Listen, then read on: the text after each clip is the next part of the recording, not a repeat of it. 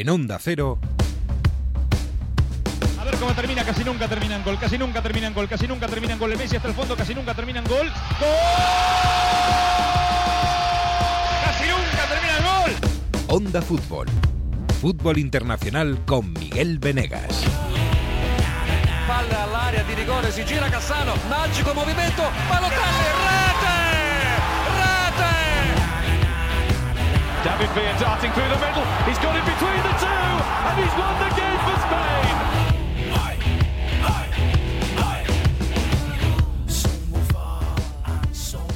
Hola, ¿qué tal? Muy buenas, aquí estamos en el bonus track de esta semana del Onda Fútbol, porque, hombre, no íbamos a hacer un, un Onda Fútbol, no vamos a hacer un programa el lunes, ¿no? Que todavía faltaba por saber, por ejemplo, que Italia se iba a clasificar para la Eurocopa, o nos faltaba saber qué pasaba con, el, con los cabezas de serie de la próxima Eurocopa del año que viene, o quién iba a ir a la repesca, o que todavía teníamos que saber qué pasaba en Maracaná con ese Brasil-Argentina, en el que los dos parecía que llegaban un poco regular y han salido un poquito regular. Hola, Jesús López, ¿qué tal? Muy buenas.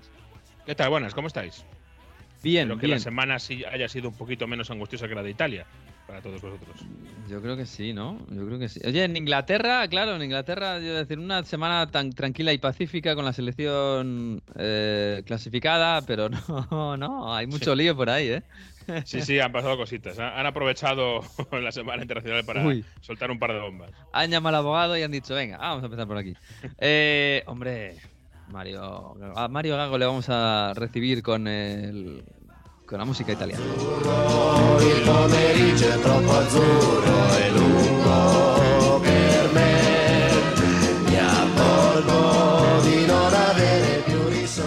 Hombre, mira, la única canción italiana que merece la pena. La churro. Está así. Bueno, pues la tenemos mucho cariño, tampoco es que sea un temón. Hola Mario Gago, ¿qué tal? Buongiorno. Buongiorno. Uy, uy, uy, uy. ¿Mucho alivio por ahí o qué?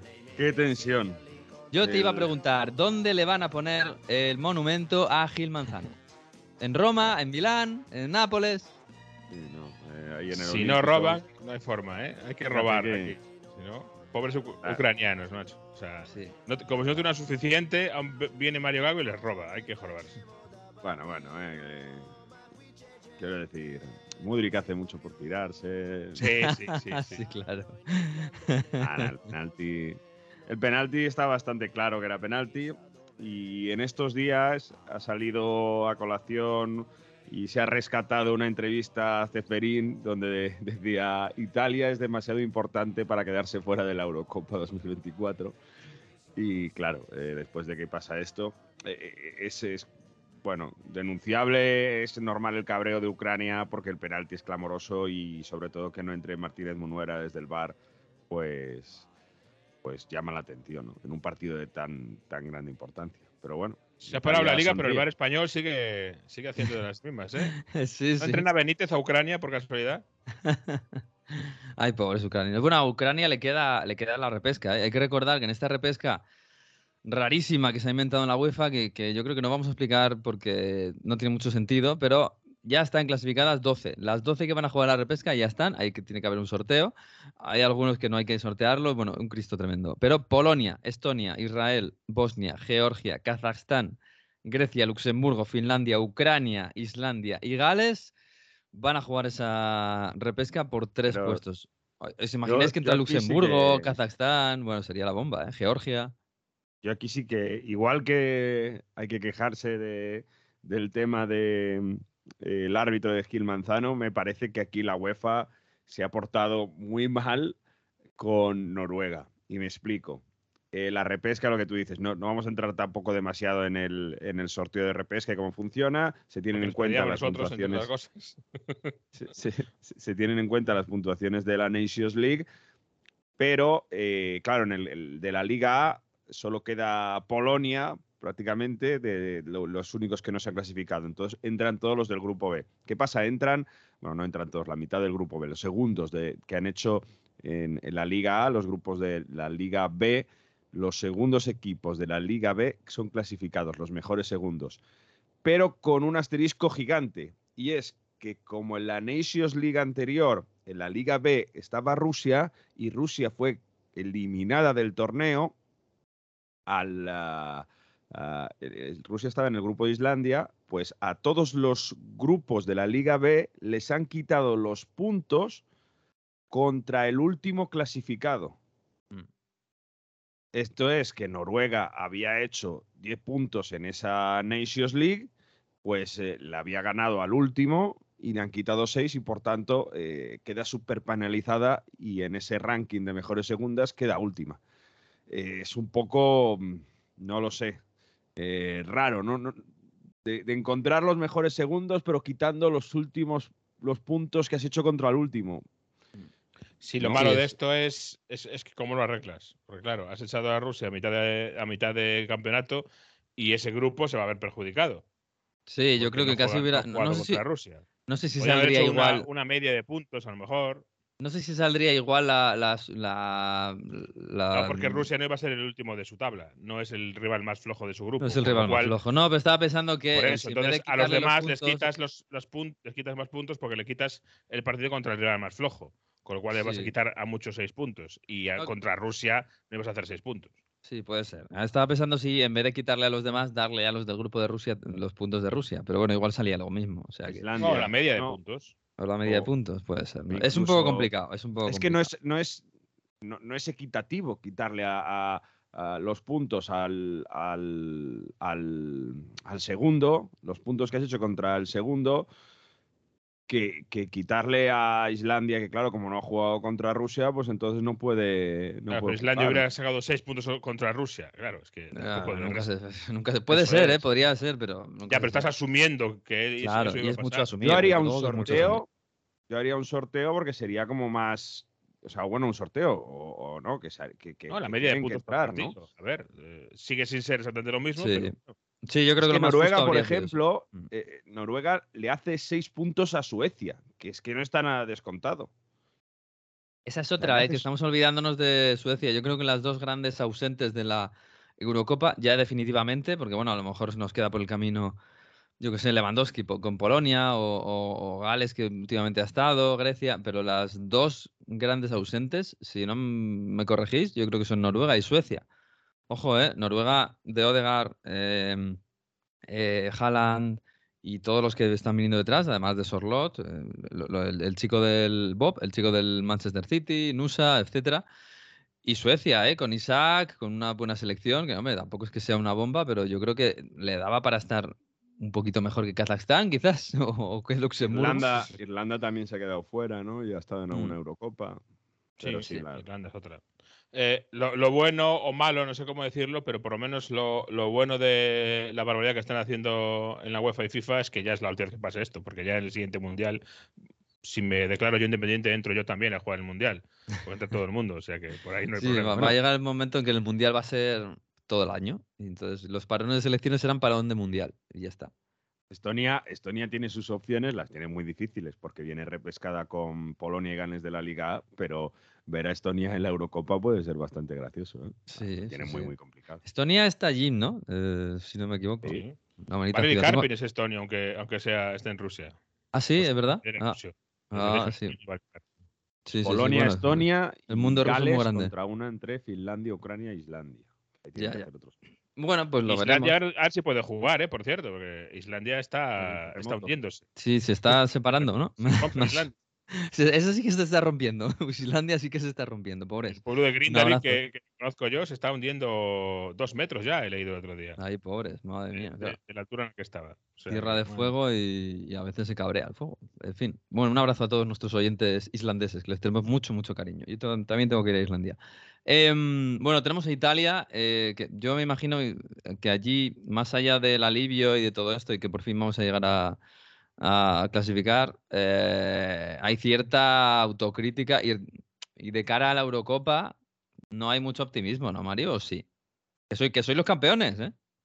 Ahora viene el bel, lo ha dicho Spalletti, y mm, es cierto que no se puede tener optimismo estando en la cuarta fase, en- es decir, en el bombo 4 de cara al sorteo del día 2 de diciembre. Y eso quiere decir que, bueno, ya para empezar, para empezar vas a tener a- en el grupo seguro a uno entre Francia, España, Inglaterra, Portugal, Alemania o Bélgica. Eso para empezar, en, el- en- en la fase de grupos. Pero es que las opciones de, de meterte en un grupo de la muerte con Países Bajos, Croacia, Dinamarca, eh, Turquía incluso, ¿no? Con la Turquía de Mm. Montela, son bastante altas. Pero es cierto que el eh, seleccionador Spalletti le ha dado, mm, si no otra cara futbolística, que yo creo que también, otra mentalidad al equipo. Y eso se vio en el empate contra Ucrania. Italia en Leverkusen, que es donde se jugó el partido por, el tema de la guerra, obviamente, pero también porque la Federación Ucraniana eh, cambió de, Polonia a Alemania después de que el día contra Inglaterra hubo, hubo coros racistas en, en Polonia incluso cerraron parte del estadio. Bueno, pues Italia en Leverkusen la primera parte merece ganar. Tiene al menos eh, dos ocasiones muy claras. Un mano a mano de Fratesi que, que- que es eh, clamoroso, ¿no? Y, ahí volvió a, a estar, a faltar ese, ese olfato de gol que, que es... eh, bueno, que, que- que está categorizando a Italia en los, últimos, en los últimos meses, en los últimos años. Pero juega bien y sobre todo al final defendió bien. Que le temblaran las piernas en los últimos 20 minutos con lo que había en juego y con todo lo que había pasado en los últimos años, creo que eso está normal. Lo decisivo es que Donnarumma pereciese, lo, lo destacable es que Buongiorno se erigiese como, rey de la defensa jugando en el Torino y estando apenas su segundo partido con la selección. Bueno, y que al final la gente sacase personalidad para sacar el resultado adelante, que otras veces no había, no había pasado. A partir Oye, de pero- aquí, pensar como Italia favorita, pues no, obviamente no. Pero su nivel seguramente va a crecer de cara a esta euro.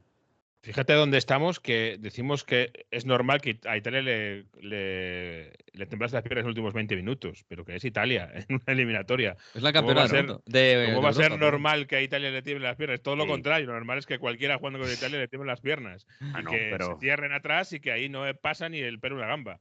Es decir, ¿de dónde eh, vienes, Jesús? ha Que te ha cambiado la- eliminado Macedonia del Norte en una repesca del Mundial. Claro, pero fíjate cómo También- ha cambiado la historia, a eso me refiero, cómo eh, en poco tiempo, eh, cómo estamos dando la vuelta a Italia, que ya no es nada de lo que era. Eh, es- Bueno, si, si queréis apelar al tópico, Italia pasó con un penalti injusto, que no, o sea, que, que no se pitó injustamente. O sea que ahí hay tópico eh, todavía, ¿eh? Sí, sí, pero no a favor, no, no una contra. Lo lógico sería Italia encerrada todo el partido y en el minuto 90 Y des- eh, lanza claro. la contra y te pide un penalti a favor injusto. Eso sería Sí, Italia. Pero esto no, lo de estar No, lo, lo- lo final. habría no. sido que no te pitan el penalti a favor de Ucrania y luego a la contra te marca Roberto Baggio o algo así, ¿no? Pero bueno, estos son otros tiempos. otros Y el tiempos. Manzano ha relevado a Medina Cantalejo, hay que había que comentarlo como, como mm, héroe español, porque Medina Cantalejo fue el que pitó el penalti en el, la Italia-Australia de 2006. eh, aquel de la fase de grupos que permite que marque Totti, Italia pasa a la fase de grupos y al final acaba llevándose el Mundial. Así que, ojito con Italia. Nos vais a tener que dar un trocito de la costa malfitana o algo para ir, para que, para Ah, ir a- sí. a veranear nosotros. sí, Sí, descuento nos van a cobrar por ir a la playa, o sea que no sé yo. Sí, eso también es verdad. En vez de 8 euros la cerveza en Capri, descuento para españoles solo 7. Uy, 8 euros la cerveza. Y además la Miretti esa, que tampoco dicen que es buena y tampoco. Moretti, Moretti, Moretti. Moretti, Moretti. Em, bueno, por cierto, este fin de semana, ojo, eh, el fin de semana, bueno, va a empezar con el, con el City Liverpool y va a terminar el domingo con el Juve Inter. Ojo. que Y además con un Federico Chiesa, que no lo he dicho, a un nivel extraordinario. ¿eh? Fue el jugador más activo, seguramente contra Ucrania, el mejor jugador el día contra Macedonia del Norte con dos goles. Y Chiesa, jugando de extremo, no de delantero centro como le pone Allegri, Hmm. ha vuelto a encontrar un nivel de jugador determinante. Así que un Chiesa contra Varela, como se está poniendo ya por aquí, Mm, son dos sí, figuras sí. italianas emergentes. Y tanto, media selección, eh, mm, selección italiana va a estar en ese partido. Ah, es verdad que la Juve no juega como juega Italia, ni mucho menos. Em, Jesús, en Inglaterra, más allá de, de que te, sí, que tenemos otro clasicazo, ese- el clásico de, los ult- de la última década, el City Liverpool este fin de semana, eh, y más allá de lo de Ingl- bueno, Inglaterra, a ver, eh, ¿ha- ¿hay algún run run de- del empate feo de- del lunes contra Macedonia del. Norte? A ver, es verdad que yo creo que se ha tomado la selección esta semana a medio de vacaciones y más viendo, Mm. viendo el tema de los lesionados, como ha estado por otros países, hasta lo puedo llegar a entender, que los jugadores hayan dicho, mira, aquí va a meter ahora mismo la pierna eh, tu prima. Mm. Pero sí, a ver, es obvio porque hay una disatisfacción con Southgate. y cada vez que, que pasa algo así, pues obviamente vuelven a entrar las dudas. No corre peligro, ni muchísimo menos supuesto. Pero es verdad que, claro, que cuando ya solo queda una cita o un paro internacional antes de la Eurocopa y después de con este sabor de boca, queda, queda mal, queda feo, teniendo en cuenta además que, bueno, has tenido ahí a, a Harry Kane, que le han dado en esta semana o este año le das eh, un tercio de pase y te hace dos goles con ese tercio de pase, ¿no? Eh, está en una, en una forma increíble y fíjate cómo le ha venido bien eh, cambiar de aires, pero fuera de eso, es verdad que ha sido un equipo bastante plano, con algún problema y sobre todo... yo creo que el tema del centro del campo es lo que es la gran duda, ¿no? La gran incógnita, a lo mejor por, por demasiadas opciones, pero Jordan Henderson sigue manteniéndose ahí a pesar de haber sido Arabia y de estar ya en, claramente la, la cuesta abajo de su carrera. Eh, luego, obviamente, está la, resurgencia de Declan Rice y, Bellingham. Fíjate, un equipo que tiene a Rice y Bellingham hacia arriba, de la forma que los tiene, y aún así tiene problemas en el centro del campo, porque no está claro cómo lo va a montar. Porque luego está lo de mm, Alexander Arnold, que es otro de los que en estos partidos nos ha dejado fríos jugando de, de interior en el medio del campo. Claro, a lo mejor no es el mejor día para, mm, eh, para medirlo, ¿no? Estos partidos donde todo el equipo estaba un poco eh, abúlico, pero es verdad que ha dejado dudas. Y, en el aspecto defensivo, que es obviamente el que más le gusta a, Southgate, está el problema, el problemón de Philip, eh, de Calvin Phillips, que sigue sin jugar, sigue sin aportar, sigue sin estar. Claro, ya lleva un año y medio desde que dejó el Leeds por mm. el City prácticamente en blanco. Se habla incluso de, buscarse una cesión en este mercado de invierno. A la lluvia, por ejemplo, al Celta le vendría bien. sí. Ah, bueno, va a haber mucho mercado invernal. Em, Jesús. La Juve sin Pogba y sin Miretti, de verdad que está sonando muchísimo ese nombre. ¿eh? Para ¿Sí? a ver, es un futbolista que, sostuvo muy bien al Leeds de Bielsa, que no es poco. Eh, porque es un equipo... Y debutó en la selección, estando el Leeds todavía en segunda, bueno, recién ascendido.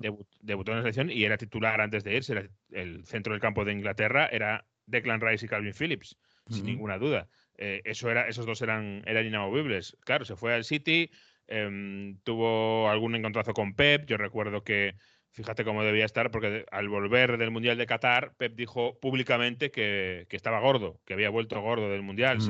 Incluso se vieron las fotos que se había ido de, fiesta, como echaron a, Inglaterra pronto bueno, no tan pronto en cuartos, pero hubo ahí una semanita, pues se habían estado de fiesta en Las Vegas, creo recordar. Es decir, hubo una, un lío ahí que, que, no le vino nada bien y, obviamente su relación con, con, el entrenador quedó tocada y eso se ha unido a la super ascendencia de Rodri, eh, que se ha elegido como uno de los mejores del mundo en su puesto, con lo cual una cosa más la otra significa que Calvin Phillips no ha tenido prácticamente eh, el protagonismo, con lo cual sí, yo creo que tanto para el club como para el jugador eh, necesita un, cambio. Eh, no sé si una cesión en, mm. verano o en invierno o directamente una venta y el City intenta recuperar parte del dinero que, aportó ahí, pero está claro que ese es un problema para la selección porque eh, tienes muy buena materia prima, creo yo, pero no parece que le esté sacando del todo partido. Bueno, estaba pensando que hay, va a haber un mercado invernal interesante y hay muchos equipos que buscan medio centro. Estoy pensando en el Newcastle, sin Tonali, estoy pensando en el Barça, sin Gaby, estoy pensando en la Juve, eh, como ha dicho Mario, sin Miretti, sin Pogba. Eh, Tiago Alcántara va a salir del Liverpool, seguro. Calvin Phillips parece que va a salir del City también, seguro. Bueno, hay, hay, hay, hay miembros, ¿eh? hay jugadores por ahí que se van a mover. Y el tema de los cedidos y de la Premier. Jesús, Fíjate que nos decías tú, ¿eh? por un voto, nos decías tú, qué buena idea ha tenido la, o bueno, interesante idea ha tenido la Premier, que se van a cargar esto de que los equipos se cedan jugadores entre equipos con el mismo dueño. Es decir, pues el conglomerado del Red Bull, eh, pues se, pasan entre ellos. bueno, en este caso en la Premier. El Newcastle, yo creo que estaba hecho para Newcastle, ¿no? Para que el Newcastle en el mercado invernal no se trajera cualquier jugador que eligiera de la Liga Saudí, ¿no? Sí, los que más. Eh, recordamos que esto era que mientras formulamos una, norma más madurada y más eh, estable, eh, como medida de emergencia de cara a este, a este verano, a este, perdón, a este invierno, nos inventamos este, esta prohibición de, traer cedidos jugadores de tu, con, con, los que compartes dueño mayoritario, digamos. Obviamente el Newcastle es que, es que claro, el Newcastle, el PIF ahora Tiene, tiene. tiene un escaparate 200. para elegir lo que quiera. Claro, eh, entonces está claro. Igual que justo cuando fue la compra del, del PIF por el Newcastle de los saudíes, eh, hubo una medida de urgencia, eh, digamos que haciendo mucho más estrictas las normas en cuanto a sponsors, y era por el Newcastle. Esta medida también iba sobre todo por el Newcastle, pero no solo por el Newcastle, obviamente, porque eh, el caso más claro es el, el Manchester City, ¿no? Que es verdad que el City suele más mandar cedidos que traer cedidos, pero Mm. todo puede cambiar, porque el City suele, es el equipo claramente más grande de su grupo, ¿no? El, el- el City es el, el Manchester City como, como cabeza claramente del City Group y luego hay otros equipos eh, distribuidos por el mundo, pero son normalmente más pequeños, con lo cual es al revés. Es un vivero, digamos, para, para el equipo grande. Eh, 13 eh, equipos a favor, 7 en contra. En la Premier League hacen falta 14 para aprobar cualquier cosa, con lo cual eh, no queda aprobada esta, esta norma y, y hay mucha, mucha, mucha expectación y mucha incertidumbre y mucha especulación por saber cuáles son esos siete equipos que votaron que no. Porque bueno, podemos imaginar que el Newcastle y el No, no, City sí. votaron que no. El Pero Chelsea ¿cuáles igual. son- El Chelsea puede ser, pero claro, eh, no es fácil llegar a siete, ¿eh? No es, no es fácil llegar a siete. El Brighton, que tiene por ahí el, al San El Gilois. Brighton, sí, el Brighton supongo que tampoco le, le vendría bien. Y luego Pero no hay, ya, no tantos, ¿eh? No, no, no. Bueno, pues ellos verán. Va, va a ser un mercado interesante el de, el de enero. Cuando llega, imaginaos que llega el Newcastle y se ficha a Cristiano Ronaldo. ¿Os imagináis? Es más, es que, es que- es que yo me imagino equipos grandes que podrían votar en contra, porque el Chelsea dices tú, sí, pero es que el Chelsea perfectamente el Newcastle le puede quitar un puesto de Champions, de hecho es lo que está pasando. El Tottenham está arriba, pero puede va a ser que el Newcastle le quite uno del, de- uno del top 4. El Manchester United Mm. perfectamente puede pasar. Es decir, no está tan claro eh, eh, la idea primera que tendrías eh, de quién votaría que sí, quién vo- votaría que no, si piensas en el Newcastle. Luego está el Brighton incluso, El Brighton Mm. puede tener el corazón dividido ahí, porque el Newcastle anda por ahí también, por, por esas alturas de la, eh, de la tabla. O sea que... Mm. no- no Es interesante porque ¿eh? además esta, esta norma del 14 contra 6 la hicieron para, digamos, para los, mm, los modestos o los medianos eh, poder Sí, que- tener el, que con esta norma el top al Big 6 no puede tomar claro. decisiones. Claro. Y ahora a la primera, a la primera de cambio no hay top 6, que, pero no sale. Bueno, en fin, veremos lo que pasa. Veremos lo que pasa y si maduran otro tipo de norma que, que, bueno, de cara al, al futuro pueda corregir esta situación. Si es que ahora el Newcastle se tira la manta, se echa la manta a la cabeza y se ficha en enero a lo que quiere. Ya veremos lo que eso es pasa, la ¿eh? cosa, esto. también es una sirve por lo menos como advertencia Sí. de como el Newcastle ahora haga y se traiga cuatro, eh, va a acelerar los planes y va a mover cabezas y va a acelerar voluntades, ¿no? Yo creo que también va un poco por ahí la cosa y por lo menos le han dado un aviso de decir, oye, Sí, que- con que- que cuidado, no nos gusta esto. Sí, Exacto. sí. Bueno, y la otra cuestión que casi ha quedado olvidada por, por esto de por esta votación, pero que va a seguir adelante porque tiene, tiene mucha enjundia y tiene muchos tiempos que cumplir, es lo de la sanción al Everton. Eh, el Everton, ahora mismo miramos en la tabla y tiene cuatro puntos. Le han quitado puntos. ¿Por qué exactamente, Jesús? Le han quitado 10 puntos al Everton por incumplir las normas del fair play finan- financiero de la Premier League. ¿Existe el fair play financiero de la Premier League? Pues mira, sí, sí existe. En concreto, eh, el Everton eh, es sancionado por haberse gastado mucho demasiado dinero, más dinero del que debía en, las tres temporadas, sin contar esta, las anteriores, eh, en las tres temporadas anteriores, incluida lo de la pandemia, etcétera. Si ves los números en, en, eh, bruto, los números gruesos, parece que se ha pasado muchísimo porque eran, hablo de memoria, 105 millones que podía perder, digamos, tener de déficit en esos tres años y tuvo 300, pero si empiezas a quitar porque hay gastos que no son computables en esta cuenta, em, como por ejemplo lo más eh, evidente es lo del estadio, eh, eh, los gastos en infraestructura no entran dentro de estas cuentas y hay alguno más como todas las pérdidas originadas por la pandemia, porque estos tres años incluyen todos los años de la pandemia. En realidad son, si hacemos las cuentas al final, te quedan 20 millones de euros de más que se ha gastado el Everton durante estos tres años, que valen 10 puntos. Pues Es decir, es caro, ¿eh? Sí, salen caros, eh, claro. Y un seguidor Toffee de ahí del Merseyside que va todos los días, a todas las semanas a Woodison Park a ver a su equipo y que además está sufriendo porque el equipo está sufriendo. Sí. Y ahora más. ¿Qué, qué piensa de esto del fair play financiero y de sus vecinos de Manchester y de Claro. tal? Eh, Fíjate que incluso en el, en el comunicado que sacó el Newcastle, en el que decía que iban a apelar y porque todavía pueden apelar, no El pueden ir Everton, al el CAS, Everton, que es no. importante esto, ¿eh? No pueden ir al. CAS, eh, el Everton, perdón, sí. Eh, y eso es importante, pero en el comunicado decía, tenemos mucha curiosidad por ver qué otras decisiones se toman en la Premier League con respecto a estas normas del fair play financiero. Claro, que- claro que tiene mucha curiosidad, porque el City tiene 105 cargos. eh, y eh, recuerdo cómo es el, el- el esquema aquí. La- no es que la Premier League haya sancionado al Everton, por lo menos formalmente. La Premier League hace el papel de eh, fiscal, acusa a la Premier League. Y hay una comisión independiente que es la que juzga. Entonces, la Premier League acusó al Everton y la comisión independiente acaba de, de juzgar que el Everton tenga 10 puntos de sanción. La Premier League acusó al Manchester City y está pendiente de la comisión independiente que tome una tome su decisión, que, que efectúe el proceso. Recuerdo que ya había, por ejemplo, em, eh, problemas porque el City decía que uno de los de la comisión independiente era fan de grado del Arsenal, por Mm. ejemplo. Entonces ya Mm. hay recusaciones de, de jueces. Y la Premier League está investigando al Chelsea en la época de Abramovich, eh, la forma en la que hacía eh, que otras empresas vinculadas a Abramovich hiciese pagos eh, que favorecieran al Chelsea. Eso está siendo investigado, pero la Premier League todavía no ha em, acusado formalmente al Chelsea ni ha, perdón, ni ha trasladado em, nada a la comisión independiente, con lo cual el City Bien, está en la van misma con celeridad, ¿eh? Si se Sí, ponen a sí. investigar el Chelsea de Abramovich. Igual el a City cuando, cuando le sancionen ya no está Guardiola, ya no está el jeque, ya no está nadie. Claro, van lentos, eso es verdad. Bueno, eh, eh, con Everton no han ido tan No, lentos. con el Everton no. Porque es- esto es de hace dos años. La, la última de estas temporadas es la de hace dos años. Es la, la 2021. Por lo tanto, eh, claro, ahora todas las miradas se, se miran al City y aquí hay dos opciones.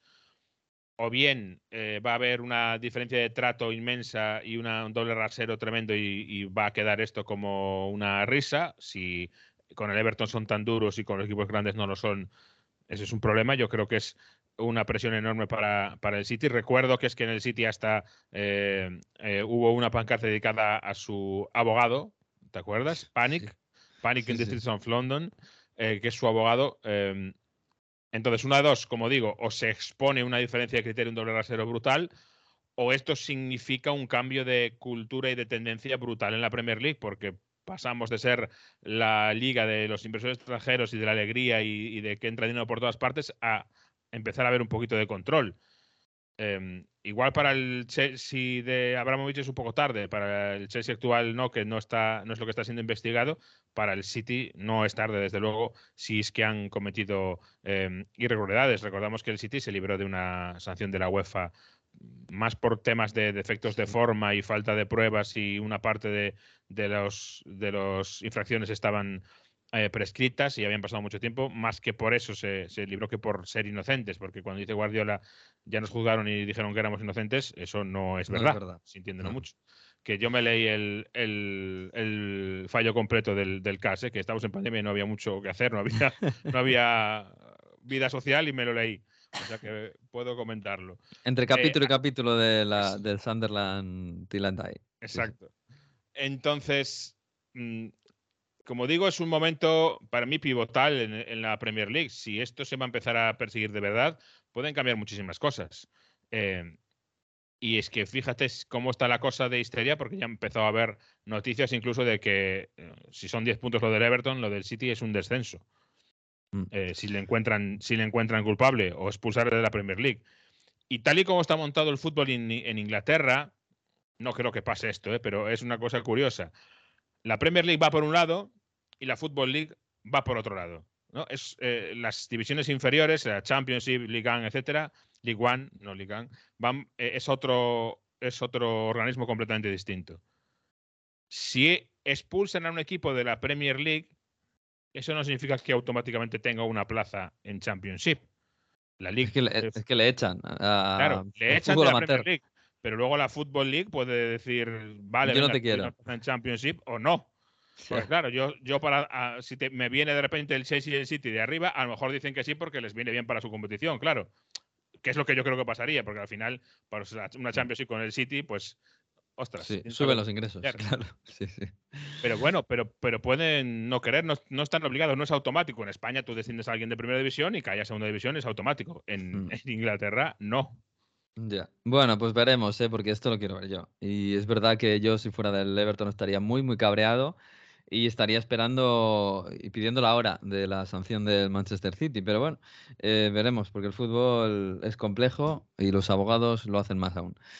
En fin, y el sábado a la una y media vamos a tener Radio Estadio a las dos, así que lo vamos a contar. El City-Liverpool, que siempre el- es pronto todavía, sí, pero es el partido que marca el tempo del, del fútbol inglés.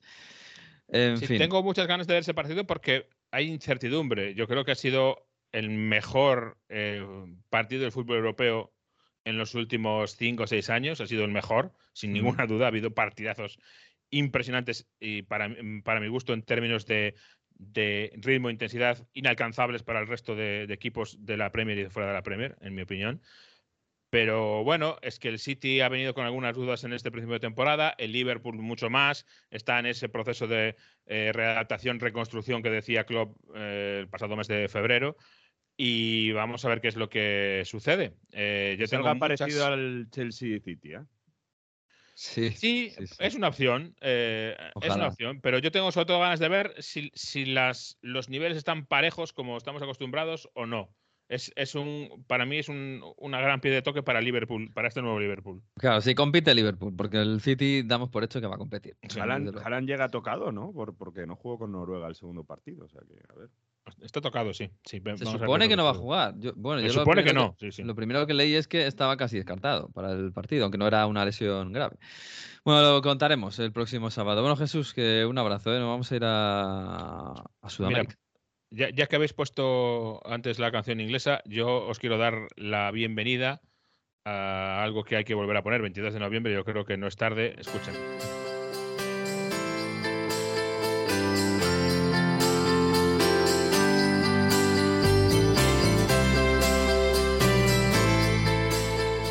Vuelven Elton John y Ed Sheeran.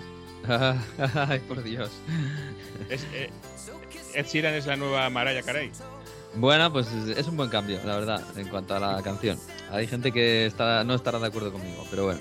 Sí, van a abrir ya semana- Wonder- Winter Wonderland y ya tiene que estar abierto, ¿no? Hombre, claro, hay que estar abierto. Esta semana se encienden las luces de Navidad en Vigo, con lo cual ya estamos con. Y, y se ha abierto el Winter Wonderland, por cierto. Está abierto el. Winter Wonderland, eh, Pues- que para las rotativas. Así que. Buen plan para ir a Londres, sí señor, sí señor. Un abrazo, Jesús. Adiós. beautiful.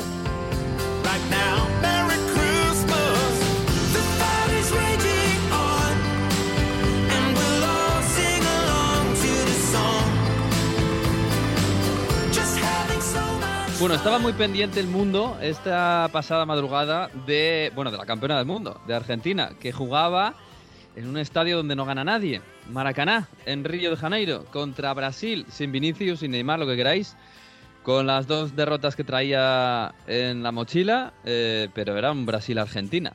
Y madre mía las cosas que han pasado, madre mía lo de Maracaná de esta pasada madrugada. Eh, nuestro compañero de relevo Marcos Durán es el que más sabe de, de fútbol sudamericano, por supuesto. Es el, es el Mar- me he dado cuenta esta noche, es el Marcus Turán de España y de Argentina. Hola Marcos, ¿qué tal? Muy buenas. ¿Qué haces, Miguel? ¿Cómo estás?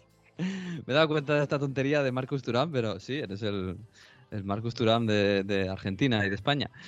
¿Qué, ¿Qué tal? ¿Cómo ha ido la madrugada? ¿Bien?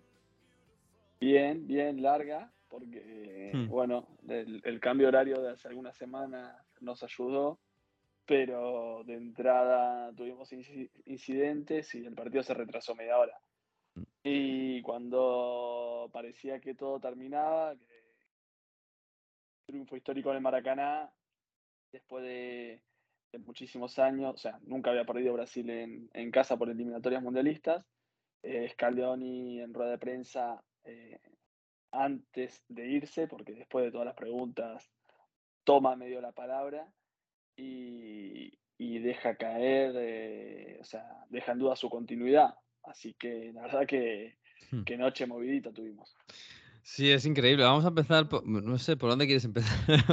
Vamos a- empezar por Por el lío, por, por- los líos del el partido. Bueno, el partido lo gana Argentina, 0-1, marca Otamendi de cabeza, un gol clásico de Otamendi.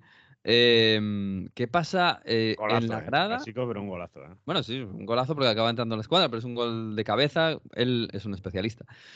Em, hay un lío en la grada tremendo. Hay cargas policiales. eh, bueno, hemos visto al Dibu Martínez em, casi pegándose con un policía.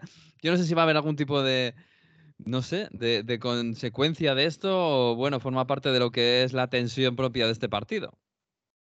A ver, eh, a posteriori, porque al principio no, sabíamos bien lo que pasaba. O sea, yo al principio lo vi claro eh, qué estaba ocurriendo. Eh, esto es simple. En Brasil, cuando vas a jugar a Brasil, tenés que tener cuidado con la policía porque la policía es bastante mano larga. Sobre todo una parte de la facción policial brasilera y de Río, que, que no es la policía normal que nosotros conocemos, una policía entrenada para, para pegar, básicamente, para pegar más que Mm. Otamendi y el Cuti.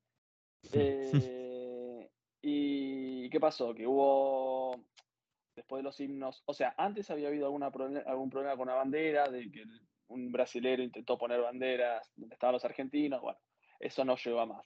Pero durante los himnos volaron un par de butacas y como no estaba bien delimitada la zona visitante, eh, la policía y la seguridad privada se puso por medio y en ese ponerse por medio, eh, entre las dos aficiones, ¿qué van a hacer? Van a pegar para un lado nada más. O sea, empezaron Mm. a pegarle a los aficionados argentinos, que por supuesto se defendieron y eh, ahí empezó toda la trifulca. Cuando los jugadores argentinos ven esto, con en la cabeza, primero miran, ven y después se acercan a, a la grada. ¿Por qué? Porque muchos jugadores, o sea, había ahí, había entradas que le habían dado a los jugadores. Muchos jugadores eh, pensaban que ahí estaban parte de, su- de sus familiares. Por supuesto, se preocuparon y fueron a aquella zona. Cuando que- llegaron a aquella zona y vieron toda la situación que estaba sucediendo, uno de los que saltó a intentar que parasen de pegar fue el Dibu. También vi a, a Paredes subido a uno de los alambrados. Y, y bueno, intentaron decir un poco que parasen. Mientras, algún jugador brasileño creo que, que andaba por ahí, creo que era Marquinhos, pero los otros estaban en el centro del campo como si esa película no, no fuese Ya. por ese lado. Después, cuando Messi ve toda esa situación, decide hacer un gesto de nos vamos, nos vamos, y en el vestuario, por lo que después contaron los protagonistas, eh, se enteraron de que todo estaba más tranquilo, fueron, calmaron un poco los ánimos y, y a los 15, 20 minutos más o menos volvieron a, a la cancha y, y empezó el partido.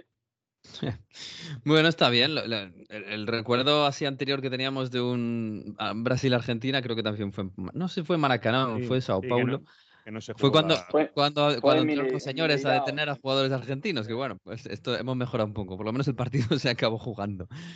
Pero, pero bueno. Pero eh, Messi llega a decir en ese, en ese lío, ¿no? Que dice, se acabó, no jugamos. Ahí Sí, parecía sí. que no se iba a Claro, jugar. Yo no sé quién convenció a Messi. Hombre, cuando los jugadores se van al vestuario, Marcos, yo creo que sa- saltan las alarmas de, de verdad, de bueno, vamos a hacer otro papelón aquí, ¿no?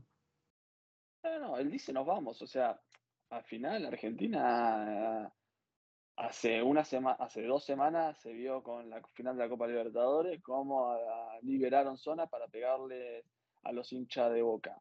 Eh, hace no mucho con los hinchas de Racing le pasó lo mismo. Eh, a los hinchas de Argentinos Junior contra Botafogo creo que fue o contra Flu eh, le pasó lo mismo. Cada vez que va un equipo argentino los policías brasileños pegan y los jugadores argentinos no son tontos y lo saben. Y, y Messi no es tonto y sabe que tiene que es Messi y Mm. que es Argentina y tiene el poder de decir si no tratan bien a la gente, nosotros nos vamos y el que va a perder son ustedes, nosotros no vamos a perder nada. Nosotros ya somos campeones del mundo y, nosotros tenemos la fuerza para, para defender a los nuestros. Sí, sí. Bueno, pues el partido se jugó, el partido lo ganó Argentina con ese gol de Otamendi y cuando yo creo que los argentinos estaban felices, llega la rueda de prensa y dice Scaloni que, bueno, no que se va, dice que tiene que pensar, que, que, que- que la selección necesita a alguien que esté al 100% pensando en el equipo, que se va a dar un tiempo. No sé, esto me suena, me suena a relación de, mira, necesito un tiempo, a ver si nos alejamos un poquito. No sé, de aquí a marzo va a pasar algo en, en la dirección deportiva de Argentina. Ayer después del partido, cuando todo ocurre, todo le dan preguntas, incertidumbre, y a medida que fueron saliendo algunos de los jugadores, habló Tamendi, habló Cuti Romero, habló McAllister, eh, la respuesta de ellos es que no sabían nada, que se sentían sorprendidos, y el más claro fue Tamendi. Tamendi dijo que, que espera que no, que no se vaya, que espera hablar con él, que, que no habían hablado nada, y la información de los compañeros argentinos en Río era que, que los jugadores no sabían nada. Yo también pregunté y me dijeron, los jugadores no saben nada. Eh, y empezaron la- las cábalas. Algunos decían que podía ser problema político por todo lo que pasó en Argentina en estas semanas preelectorales. El otro día le hice una pregunta eh, medio politizada con respecto a los clubes de fútbol a Escalón y, no quiso entrar. Eh, pero por otro lado, yo creo que es más un tema o, hay, dos posibilidades, que puede ser un tema de dinero, de que Ujú. la renovación de... Es verdad que la renovación de Scaloni no fue fácil, se dilató en el tiempo. En ese tiempo Scaloni eh, firmó con una empresa eh, de representación alemana, no me acuerdo el nombre, es la misma del, de Ter Stegen. Y, y la verdad que, que fue tensa la, la- la renovación, porque Chiquitapia la dio por cerrada, no estaba cerrada. Bueno, suele pasar en este tipo de negociaciones y más cuando ganaste algo tan importante. Hmm. Y por otro lado, para mí puede ser el tema familiar, que hace alguna vez, hace algún tiempo, me acuerdo con la, la fecha FIFA de, de octubre del año pasado, que se jugaron tres, jorna- tres, tres fechas de eliminatorias seguidas. Eh, eh, Scaloni dijo en octubre de 2021, que Scaloni dijo, no quiero saber nada del Mundial, me quiero a mi casa, pasé mucho tiempo en mi casa, eh, estoy cansado, etcétera, etcétera. Y puede ser un tema de que él no quiere volver a estar eh, mucho tiempo fuera de la casa y no quiere estar en Argentina o viajando por el mundo eh, cinco o seis veces al año durante dos o tres semanas. Eh, para mí es más la primera, es más un, un decirle a Tapia, yo soy escalón y yo soy campeón del mundo y mi cuerpo técnico eh, es así, necesitamos que nos recompensen, que nos reconozcan, Mm. eh, más que la segunda, pero eh, no se sabe, así que vamos a ver, vamos a ver si hablan esta semana, porque Mm. Scaloni lo que suele hacer cuando termina fecha eliminatorias es avión para Mallorca y se instala de nuevo en su casa con su familia y, y no lo solemos ver hasta la siguiente fecha FIFA. Que será en marzo, porque todavía queda mucho, claro, ese es el tema. Tienen, me imagino que todo esto lo tendrán que solucionar antes de que llegue el mes de marzo. El mes de junio empieza la Copa América, que por cierto ya hemos sabido que la final va a ser el mismo día de la final de la Eurocopa. Va a ser un bonito Miami. en Miami, un bonito 14 de julio, creo que en Miami, en 14 de julio, para jugar al fútbol, fantástico, ¿sabes? Unos 30 grados, un 100% de, de humedad, fantástico. Em, pero bueno, que es lo que hay. Bueno, Em, pero creo que creo que juegan en el estadio que es climatizado, ¿no? Sí, sí, sí, sí, sí. En el, en el de los. Miami Dolphins, me parece que es, ¿no? Sí. Sí, no es la cancha de Inter Ahí. Miami. No, no en la cancha de Inter Miami que está abierta, no, no, no. Bueno, oye, eh, Marcos, ya para acabar, claro, yo veo la clasificación que, claro, con el cupo nuevo, de, esto es para el Mundial, y con, han abierto el cupo, hay seis que van directos, uno que va a la repesca, eh, yo decía, bueno, pues Argentina y Brasil van a ir seguro, vamos, ya iban antes, mm, alguno ha sufrido últimamente, Argentina ha sufrido un par de veces, estos no van a sufrir, pero claro, veo a Argentina con 15 puntos de líder y veo a Brasil sexta con 7, a dos puntitos de caer en la repesca, bueno, y a dos puntitos de Chile que está fuera ahora mismo. Eh, Brasil, que parece que va a seguir sin contar con Neymar, porque por la lesión. Bueno, vamos a ver cómo vuelve Vinicius. ¿Tú crees que hay algún tipo de run run en Brasil? ¿Están sin entrenador o con un entrenador interino? ¿Hay preocupación por allí? Yo creo que Brasil está preocupada. O sea, el partido de ayer de Brasil es un partido de un equipo preocupado. Brasil hace 16 faltas en el primer tiempo. eh, no parecía un equipo de, de Diniz, parecía un equipo de, de Dunga, más que de, que de Diniz, y yo creo que, que están preocupados. Eh, la verdad que están todos expectantes a qué va a pasar con Ancelotti. Yo no, yo no sé si Ancelotti va a ir o no. Todos, algunos dicen que sí, otros dicen que no. Pero necesita, necesita eh, cambiar el rumbo a Brasil. Yo creo que tiene jugadores buenísimos. O sea, ayer, a pesar de que, de que por momentos eh, es dominada por Argentina, por otros momentos, cuando da un paso al frente y se ponen a jugar a algunos de, los jugadores que tiene, creo que Brasil eh, es una selección importante. Lo que pasa es que, claro, es un equipo joven, le faltan jugadores de experiencia, el recambio está siendo un poco complicado en algunas posiciones, sobre todo defensivas, y, y al final Brasil es como los equipos grandes, tienen la obligación de ganar siempre que juegan, y, y ese peso se nota. Argentina, yo creo que jugó un poco con esa desesperación. Scaloni pone línea de cuatro porque sabe que en el centro del campo, porque sabe que Mm. Brasil va a ir a- con todo, pero eh, Brasil no, no tuvo las ideas lo, lo más claras. No va, no va a sufrir para clasificar al mundial. Eh, con esta, con esta nueva, con este nuevo formato que creo que deberían darle un, darle un cambio, aunque, que- aunque con Mebol no lo va a hacer porque las selecciones quieren jugar muchos partidos en casa. Tenemos en cuenta que ahora las selecciones juegan nueve partidos en casa. Nueve partidos en casa significa para casi todas nueve estadios llenos, Plata. eh, nueve eh, plata porque los derechos de televisión son nacionales, son, son locales. eh, o sea, eh, hay muchísimo en juego, mucha plata en juego. Con Mebol no va a ser de dos fases de cinco, dos, dos grupos de cinco como era antes para jugar cuatro partidos en casa más dos o tres posibles. Ya, vas perdi- ya vas- siempre vas a perder partido. Siempre Mm. vas a perder partido de alguna manera. Y con Mebol no va a decir, no, UEFA está metiendo en Nation League, está jugando más partidos que nunca. Eh, ¿Por qué nosotros vamos a jugar menos partidos? ¿Quién somos nosotros para jugar menos partidos? Pero bueno, al final, como ustedes saben, las culpas de las lesiones y todo siempre van a ir más para el lado de Comebol, por los viajes y, y- y todo. En este momento el tema ese es un tema complicado que, que no creo que tenga solución a, a corto plazo. No, no lo veremos. Al final, jugar en casa cada partido significa mucho, ¿no? Sobre todo para Bolivia, para, para Paraguay, por ejemplo, para estas selecciones significa mucho. Para Perú, jugar en Lima con todo lo que supone también, o Ecuador en la altura, ¿no? Eh, y de lo que decías de Brasil, fíjate si están desesperados que yo no me esperaba que Hendrik viese minutos, pero jugó incluso. O sea, se atrevió Diniz a sacar a, a Hendrik eh, en, en ese partido contra Argentina sin tener ningún bagaje con la selección.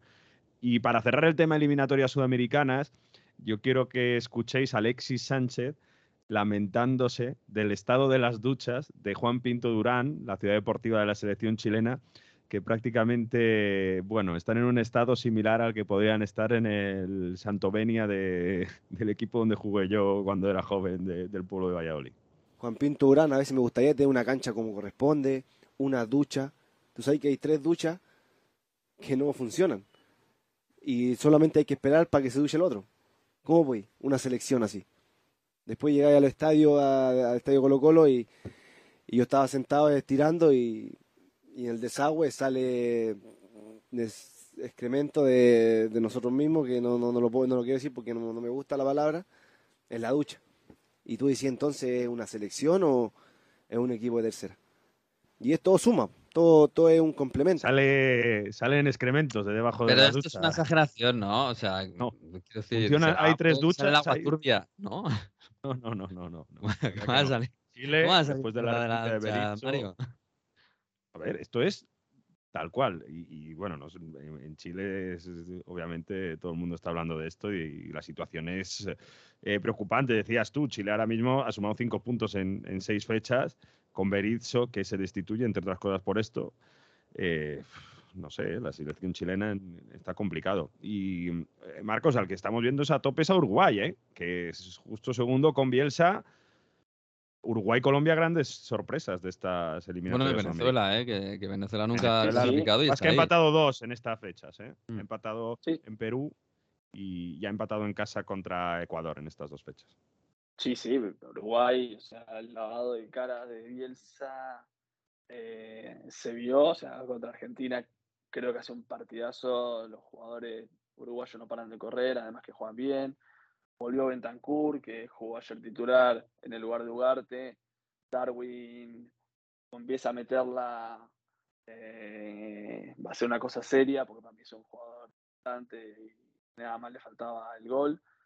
Y, y además Colombia y Venezuela, cuatro, las cuatro primeras selecciones tienen cuatro entrenadores argentinos, eh, quitando el fiasco de, de Berizzo con, con Chile.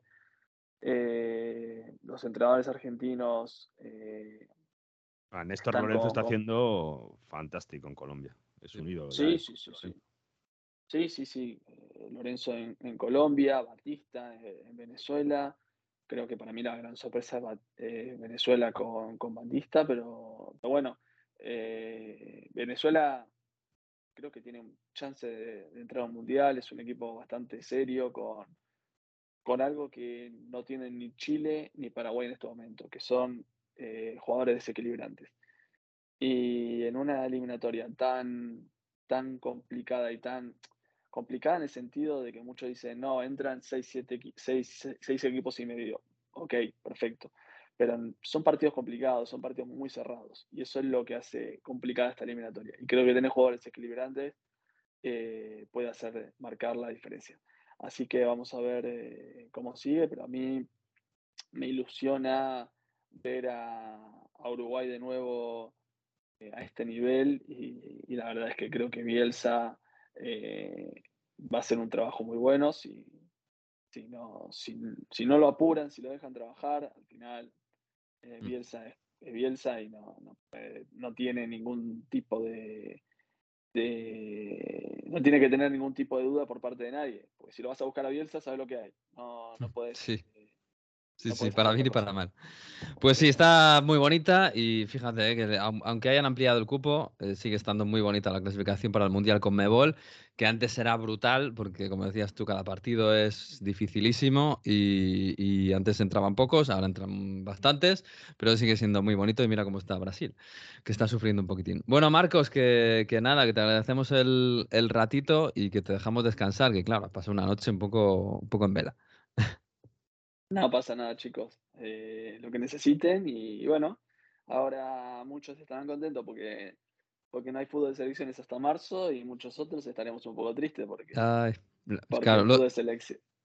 Los dos mundos, las dos Españas iba a decir, pero los dos mundos, sí, sí, sí, desde luego. No, bueno, te mandamos. yo, yo creo que las dos Españas, eh. Yo Sí. creo que la gente, acá no, acá la gente no le gusta la selección. No, bueno, en general sí, molesta un poco. Hasta que llega el Mundial la Eurocopa, entonces ya todos nos hacemos hinchas. El otro lado es totalmente diferente. Sí, en otro lado es diferente, es verdad. Tenemos en relevo, Marcos. Un abrazo fuerte. Marcos. Abrazo grande, chicos. Cuídense. Chao, chao.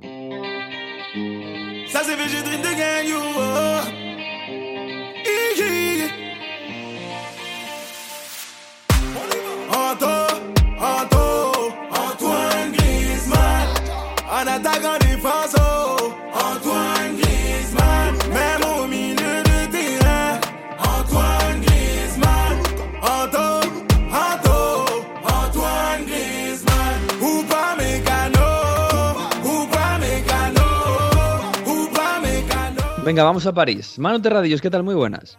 Bonjour, ¿qué tal? ¿Cómo estáis? Saludo a todos. Bueno, bien, bien. ¿Vosotros qué? Por allí empezasteis humillando terriblemente a Gibraltar y, y ayer poquita cosa, ¿eh?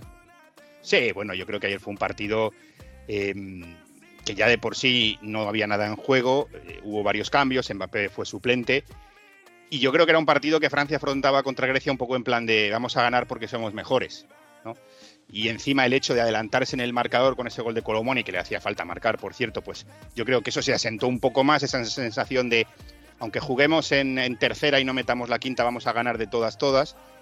Y lo que pasó es que poco a poco, pues Grecia, viendo que el rival no hacía nada, se fue creciendo y nada, en cuestión de, de minutos, en algo más de cinco minutos dio la vuelta al marcador.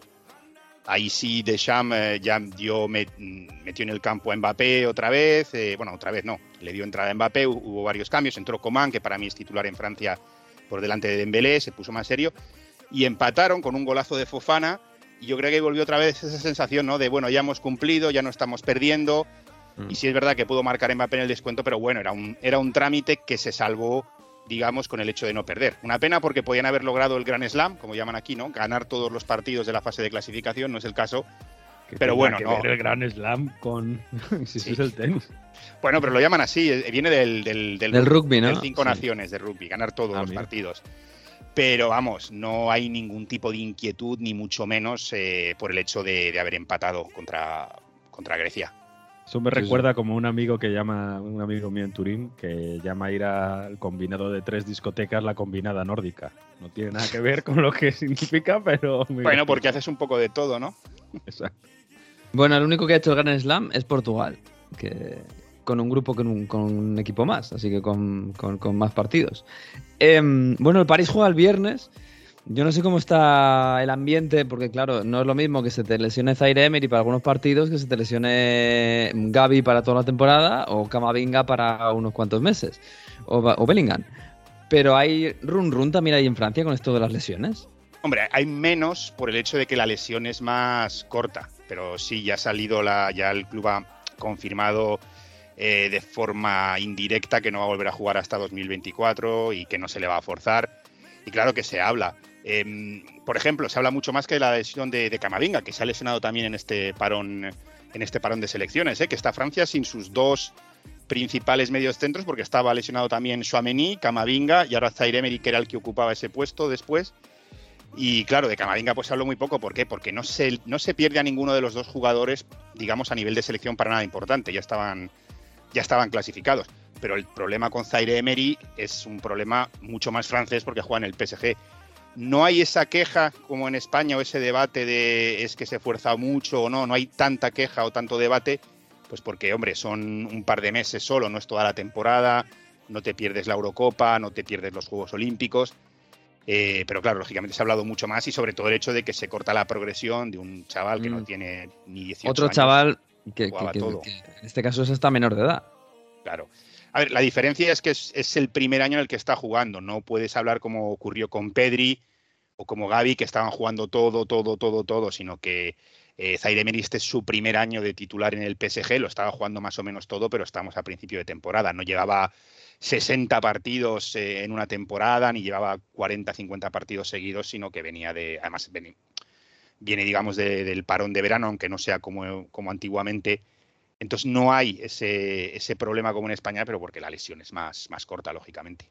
Hay mucho hype, ¿no? Con Zaire Emery. No era el debutante desde la guerra que, que más Es- joven, ¿no? Es el debutante más joven desde la Primera Guerra Mundial, que le ha quitado Claro. ese puesto a Camavinga y, y según la base de datos donde mires, pero bueno, la más fiable que hay aquí es el cuarto más joven de la historia. Pasa que hablamos de los otros tres jugadores que debutaron en, en 1911, en 1914, y de hecho la historia del más joven es muy triste porque jugó un único partido, siendo más joven, y después falleció en la Primera Guerra Mundial, jugó un único partido con Francia.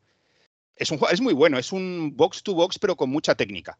Es decir, es un box to box, pero no es un jugador solo físico. De hecho, eso lo tiene que mejorar aún porque no está hecho y se le nota que tiene ese deje de ser un jugador que era, dominaba físicamente en categorías inferiores y ahora con 17 años, pues no, no lógicamente no puedes. Pero tiene, tiene técnica, la- sabe mover el balón y sobre todo se mueve muy bien en el campo sin balón. Es muy inteligente en ese sentido a la hora de colocarse, a la hora de apoyar. Y es una cosa que, que Luis Enrique aprecia muchísimo porque es un sistema muy complicado el de Luis Enrique, con muchos cambios de posición, híbrido, ahora es 4-2-4, luego es 3-3-4, el media punta pasa a extremo, el, el lateral pasa a interior, entonces requiere tener un conocimiento o una, una visión en ese sentido muy grande.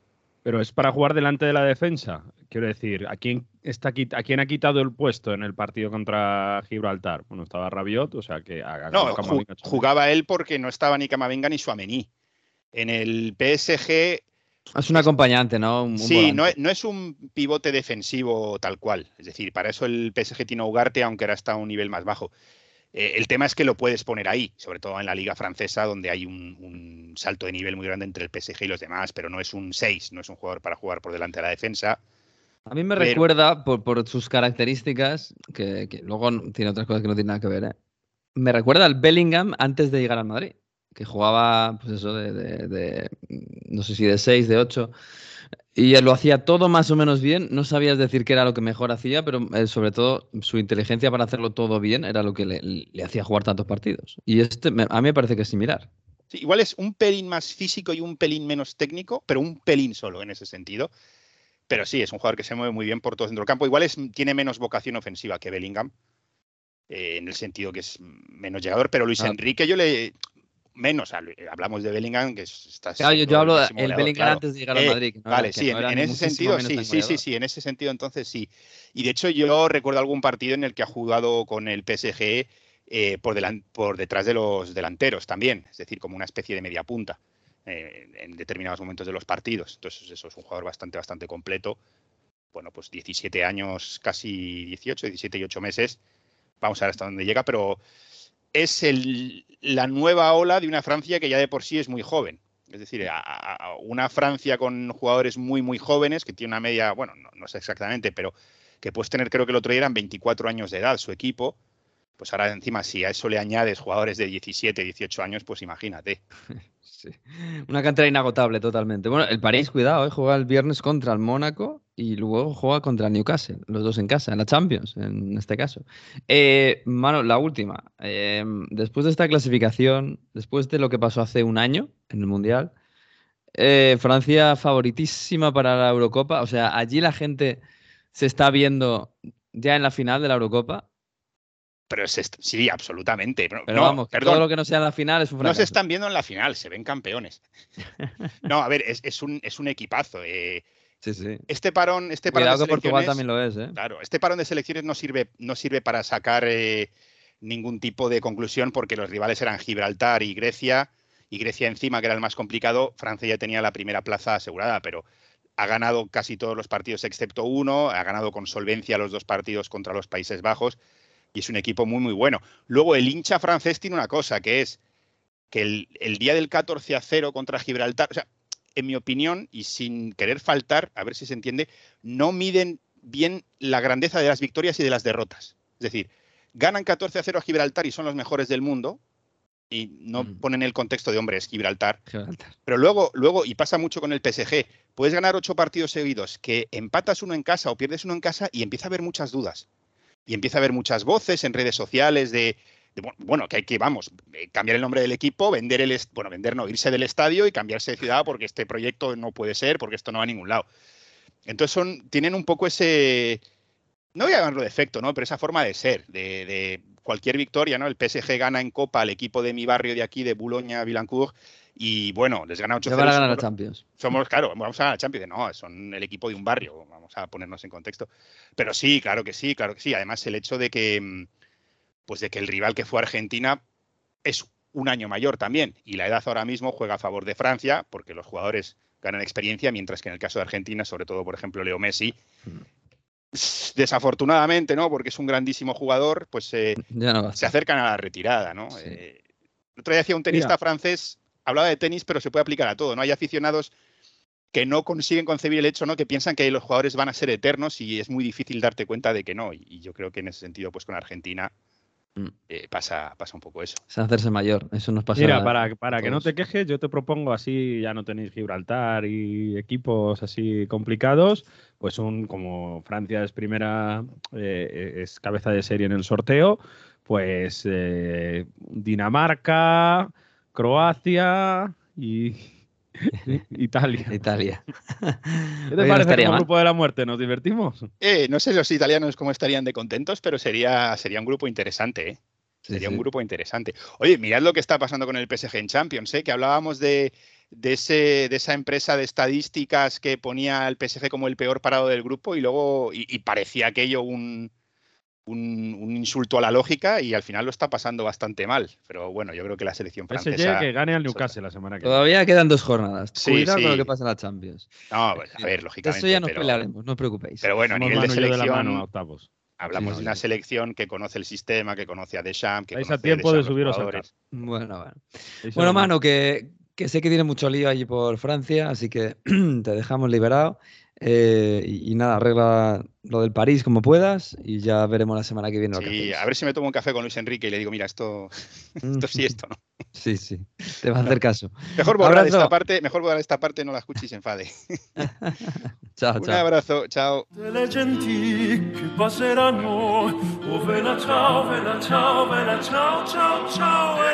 Bueno, pues así nos vamos a marchar. Este, ya este fin de semana vuelve todo a la normalidad. Eh, ya se acabó el parón de selecciones o empieza el parón de los clubes. Eh, Mario, y en Italia, bueno, todo el mundo centrado en el partido del domingo, supongo.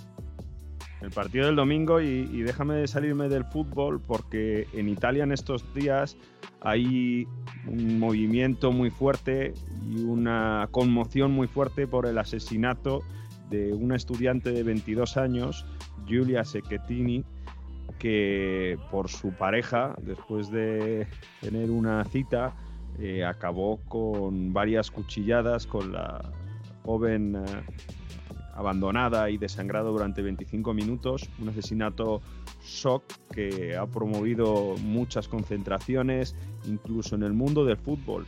Ha habido ya futbolistas como Luca Pellegrini de la Lazio que mm, está denunciando que en Italia hay un problema de educación y que la violencia de género es un problema muy real, muy, muy vivo en Italia y que no se está actuando mucho. Entonces, bueno, en Italia en estos días, quien, quien pase por aquí verá que hay un movimiento muy fuerte contra la violencia de género porque ha sido un asesinato shock y, las mujeres se están levantando. A mí me recuerda un poco eh, los 8 M's que vivimos en España hace unos años o incluso el famoso caso de la manada donde hubo manifestaciones masivas por parte de las mujeres de todo el país. Bueno, pues esperemos que, que despierte Italia y que no vuelva a suceder estos casos, que será difícil, pero bueno, que luchemos todos juntos, desde luego. Pues a ver si en el, en el derby de Italia de este domingo, Juve-Inter, hay algún gesto de los, de los equipos, de las aficiones y bueno, se une todo el país, desde luego. Bueno, Mario, que te mando un abrazo, ¿eh? Descansa, pero poco. semana. Sí, sí, el domingo a Chao, tope. chao. Abrazo. Y nosotros volvemos el próximo lunes ya con Onda Fútbol normal, la temporada regular, eh, creo que es el episodio ya 11 el que nos toca.